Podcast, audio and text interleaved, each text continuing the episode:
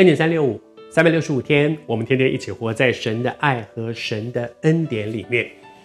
在今天开始分享之前，我里面有一个感动，我想要为你祷告。我不知道你是谁，你正在挣扎，挣扎的生命当中的一些选择，有一些路是你感觉神要你去做的，可是你并不那么想；有一些有一些选项是你知道神没有要你做那件事，可是你很想做。你里面有不同的一些挣扎在你里面，我为你祷告，因为其实，在我的人生当中，我也走过很长这样的路。但是，我向你说，当你顺服下来，你真的会经验，他对你的计划远远比你对自己的规划更美、更大、更荣耀。有一天，你会从心里说：“主啊，谢谢你，谢谢你带我走这条恩典之路。”主啊，我为现在正在挣扎的每一位祷告。我不知道他在挣扎些什么，也许是婚姻的决定，也许是情感的这个取舍，也许是事业，也许是工作，也许是一个服侍的呼召。主，我求你帮助我们，让我们里面有一个信心，就是你爱我们，你要给我们安排的那条路，一定是美好的路，不是悲惨的路。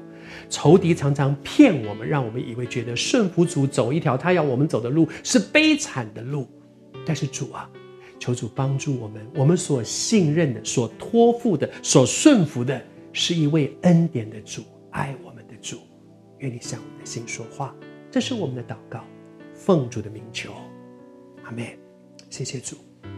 刚才在祷告当中，我自己有一个感动，我就想要告诉你说。进入神对你生命那个荣耀的呼召，最大的关键就是两个字：顺服。每一个神所使用的人身上都有这个共同的记号——顺服。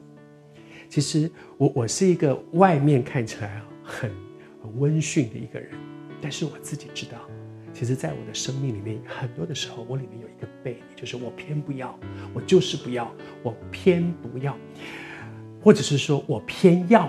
我偏要走我自己的路，我偏要。最近我自己在读何西阿书，在读何西阿书里面有两个字，就是神的选民偏要。明明知道神不要我做那样的事，我偏要；明明知道神要我做这样的事，我偏不要。但是是顺服是要付代价。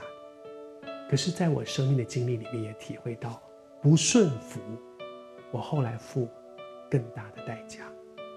顺服是要付代价的。但是不顺服，恐怕付那个更大的代价。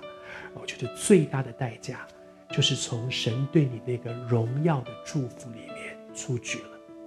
我们不要以为上帝非我不可，你坚持不要，神就用别人。